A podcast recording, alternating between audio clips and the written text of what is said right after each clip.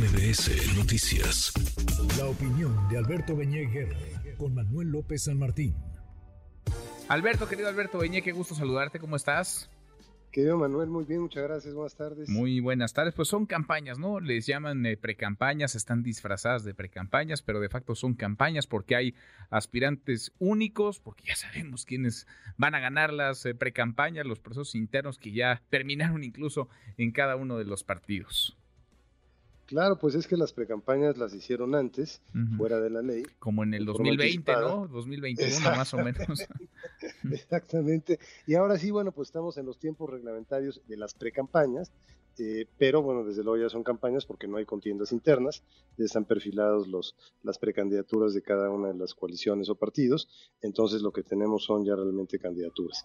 Y bueno, pues han arrancado eh, de maneras distintas, creo que eh, Claudia ha continuado con su eh, apoyo en toda la estructura de Morena, en toda la estructura pues, de un aparato de Estado que reparte recursos, eh, con gobernadores, desde luego, eh, brindando respaldo.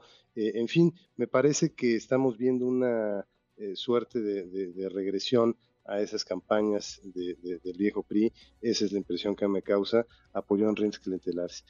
Eh, pero bueno, pues está colocada de manera significativa en las encuestas como la eh, predilecta en este momento, la que más respaldos tiene, y, la que no acaba de, arrancar, de dar un, giro a ese pasmo en el que entró, es la candidatura de Xochitl Gálvez. Eh, pareciera que, que, no logra volver a conectar con la población en esa emoción, con propuestas que sean claras, que sean una oferta atractiva para el electorado y por otro lado, pues sin lograr que los tres partidos de la coalición eh, se coordinen eficientemente para dar eh, resultados en, el trabajo territorial.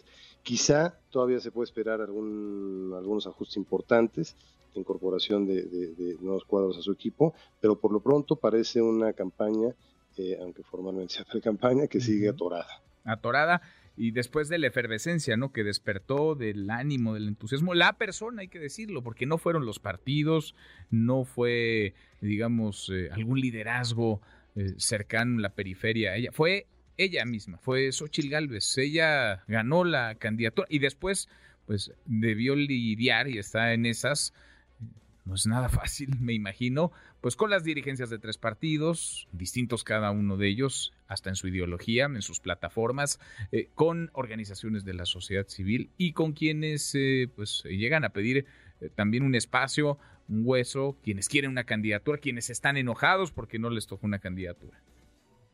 Es una lidia difícil, como tú bien planteas hace unos meses, eh, antes de esta irrupción de Xochitl, con mucha frescura, con mucha determinación, eh, la pregunta era quién va a representar a la oposición, quién va a representar a esa oposición ciudadana que se había manifestado en las calles eh, contra las reformas para debilitar o desaparecer al INE. Y, y, bueno, pues de pronto surge ella con esa frescura, con ese atractivo, y me parece que de pronto en esta relación con los partidos, coincido enteramente contigo, que no es fácil, se, se, entrampan. Eh, ojalá, eh, por el bien de una competencia democrática eh, pues más equilibrada y para alcanzar un Congreso más plural, con contrapesos reales, para preservar nuestra democracia, pues se pueda desplegar de mejor manera esta contienda y eh, Xochitl Gálvez pueda, logre ya con candidatos definidos por los partidos. sobre todo, mira, van a ser muy importantes, Manuel, las candidaturas a las gubernaturas y también las candidaturas al Senado ahí puede haber eh, figuras que ya comprometidas, para decirlo así, con su propio interés de ganar, eh, se pongan a operar de manera mucho más efectiva. Quizá eso ocurra.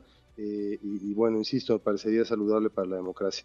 Y del otro lado, pues la candidatura de Samuel García, que no deja de ser polémica, pues por este impulso que le dio el presidente López Obrador, que pareciera que es una candidatura creada, impulsada para dividir el voto opositor, pero que tiene su conexión con segmentos jóvenes del electorado en redes sociales que no eh, se interesan especialmente por asuntos eh, de política pública, por asuntos eh, más de fondo, sino que se dejan llevar más por imágenes, percepciones emotivas que por otra cosa.